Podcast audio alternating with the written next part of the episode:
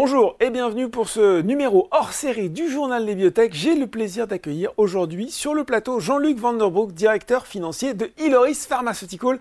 Bonjour Jean-Luc. Bonjour Laurent. Euh, je le rappelle, hein, Iloris, société biopharmaceutique belge créée en 2012 qui optimise les traitements existants pour répondre à des besoins médicaux non adressés. Jean-Luc, la dernière fois où nous nous sommes parlé sur ce même plateau, c'était en septembre 2023 et il s'en est passé des choses depuis. On va commencer peut-être euh, par l'une des plus récentes, c'est celle qui a fait notamment l'actualité. La FDA, l'autorité de santé américaine, vient d'accorder la qualification de médicaments orphelins au PTX 252 pour le traitement de la leucémie myéloïde aiguë, on va dire la LMA, hein, ça va plus vite. Euh, l'occasion de rappeler peut-être euh, dans un premier temps ce qu'est PTX 252 et son mécanisme d'action dans la LMA. Absolument. Donc c'est une nouvelle entité moléculaire qui, est en développement. C'est une collaboration avec Pleco Therapeutics, qui est une société hollandaise, ainsi que MD Anderson, qui est un centre euh, dans le domaine de l'oncologie. Extrêmement réputé. Hein, exactement, mm. basé aux États-Unis. Et on a pu démontrer qu'en réduisant la concentration de métaux toxiques dans le corps, mm. le patient allait euh, obtenir une efficacité plus importante de la chimiothérapie.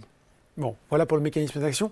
Ce statut de médicament orphelin, concrètement, comment il va vous aider durant les prochaines étapes euh, de développement de ce candidat médicament? Et puis d'ailleurs, quelles sont ces prochaines étapes? Alors, ben, c'est important d'avoir effectivement cette qualification parce que ça va permettre de, soutenir le processus régulatoire, mm. donc il va être simplifié. On va obtenir des incitants financiers sur le marché américain. C'est des études qui coûtent cher, mm. donc l'incitant financier est un véritable avantage. Et puis, il y a une protection commerciale, une sorte d'exclusivité sur le médicament euh, qui sera commercialisé. Bon, les prochaines étapes, rapidement euh, Rapidement, c'est la discussion avec les autorités euh, régulatoires, principalement, principalement la FDA, mhm. pour déposer un dossier clinique et lancer ce qu'on appelle une phase 2-3 adaptive, adaptative, qui est une phase en fait qui va permettre de proposer le médicament euh, sur le marché après les résultats. Vous avez déjà une idée du calendrier, Jean-Luc, là-dessus? Alors, c'est 12 mois de travail pour la préparation du dossier. Donc, ça veut dire que 2000 fin 2024, début 2025, on va pouvoir démarrer l'essai clinique. Bon voilà, fin 2024, début 2025. Euh, ça c'était pour la nouvelle, l'une des nouvelles les plus récentes. En septembre dernier, je me souviens, il y avait un, suspense, un, cliffhanger, comme on dirait dans les séries, insoutenable. Vous attendrez, vous attendiez pardon l'approbation de la FDA pour un actif stratégique de votre portefeuille, Maxigesic Ivy. Elle a été accordée, euh, comme vous l'espériez, le 17 octobre. Qu'est-ce qui s'est passé depuis cette décision? Quels sont finalement désormais vos objectifs 2024 sur cet actif. Alors, On rappelle là aussi peut-être ce que c'est que Maxi Alors Maxi bon d'abord c'est une excellente nouvelle pour l'entreprise. Hein. On a eu deux autorisations FDA en, 2000, en 2023. La première c'est Maxi On combine l'ibuprofène et le paracétamol, donc un antidouleur, un anti-inflammatoire, en une solution injectable pour, pour finalement travailler sur la douleur, combattre la douleur. Et sur le marché américain, avec la, la crise sur les opioïdes au niveau des antidouleurs, c'est mm. évidemment un produit qui se positionne parfaitement bien. D'accord. Donc là, vous avez cette relation. Là aussi, les prochaines étapes on a envie de savoir qu'est-ce qui va se passer. Ikima est le partenaire de premier plan qui va s'occuper de la distribution de ce médicament dans le, réseau hospitalier sur le marché américain. Mm. Ils ont commandé les batchs euh, commerciaux, donc euh, les, je dirais les vials sont disponibles sur le marché américain aujourd'hui. D'accord. Les, les commerciaux sont en formation. Et dans les semaines à venir, on devrait avoir les premières ventes commerciales de Maxi sur le marché américain. Bon, vous avez déjà, je suis sûr qu'il va me dire que c'est trop tôt, mais c'est pas grave, je pose quand même la question, vous avez déjà une idée du potentiel de vente de cet actif sur cette année? Alors on est, on est très ambitieux, euh, on est sûr que ce produit va bien fonctionner, mais dans le lancement d'un produit, c'est toujours quelque chose qui est très difficile de prévoir.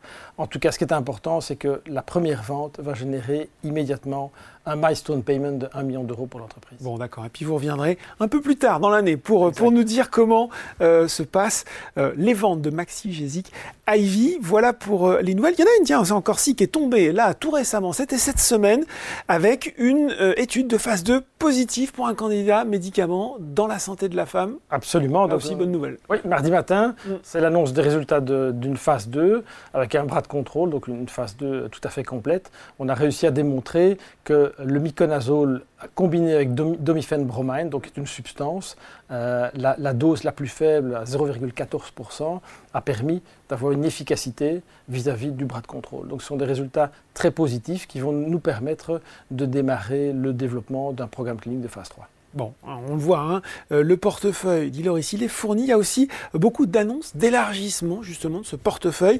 Je vais en citer quelques-unes. Là aussi récentes, on a la, glossodini, c'est le syndrome de la bouche brûlante. J'apprends des choses hein, aussi en préparant cette interview. On a aussi le lichen scléreux vulvaire. Alors on le sait, hein, euh, justement, vous, vous faites euh, attention d'avoir un portefeuille fourni avec des extensions. Comment justement, comment ça marche? Comment vous l'élargissez ce portefeuille? Quelles sont un petit peu les grandes lignes de force stratégiques qui, qui président à la construction de ce portefeuille? Alors, on a des critères qui sont très précis. Premier critère, c'est le besoin médical non couvert. C'est le premier filtre d'entrée. On ne passe pas la porte si effectivement il n'y a pas un besoin médical non couvert. Ça, c'est vraiment le premier critère. Ensuite, on a des critères financiers. on investit maximum 7 millions, 7 millions d'euros en moyenne sur un développement euh, complet jusqu'à la phase de commercialisation et maximum 7 années de développement. En moyenne, aujourd'hui, on développe nos, produits sur à peu près 5 ans et demi. D'accord. Et on voit oui, allez-y un return financier important, euh, à peu près 27 fois, 27 fois hein, l'investissement initial. on voit une vraie discipline d'investissement. On voit aussi que, Jean-Luc, il y a des grandes indications, des grandes aires thérapeutiques. La santé de la femme, notamment, en fait partie. C'est sans doute pas la seule. non, on a en fait trois grands segments dans le portefeuille.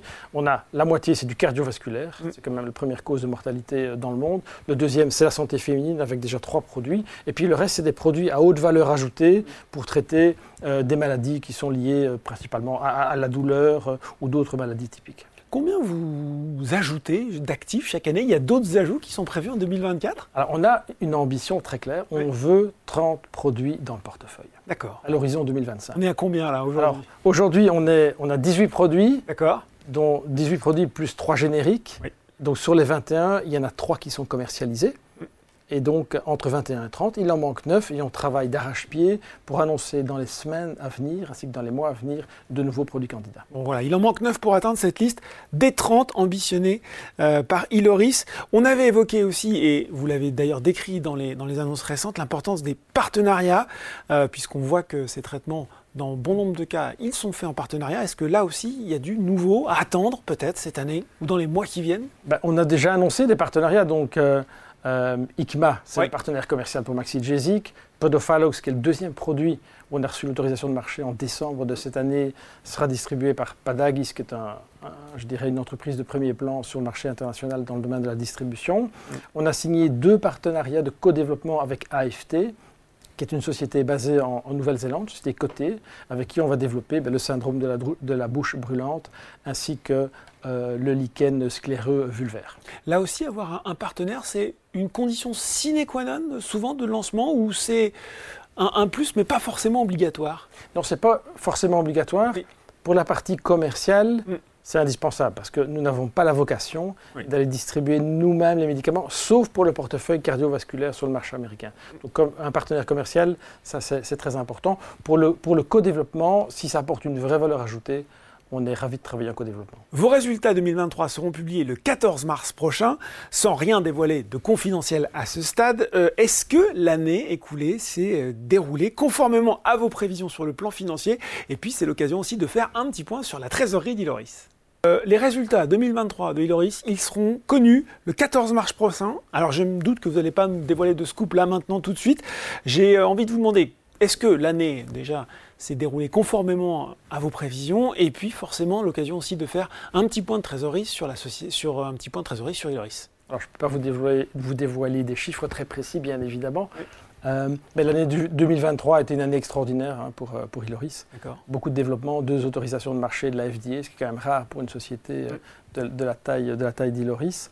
on a été très prudent sur la, sur la trésorerie. On a clôturé fin juin 2023 avec une trésorerie de 40 millions d'euros.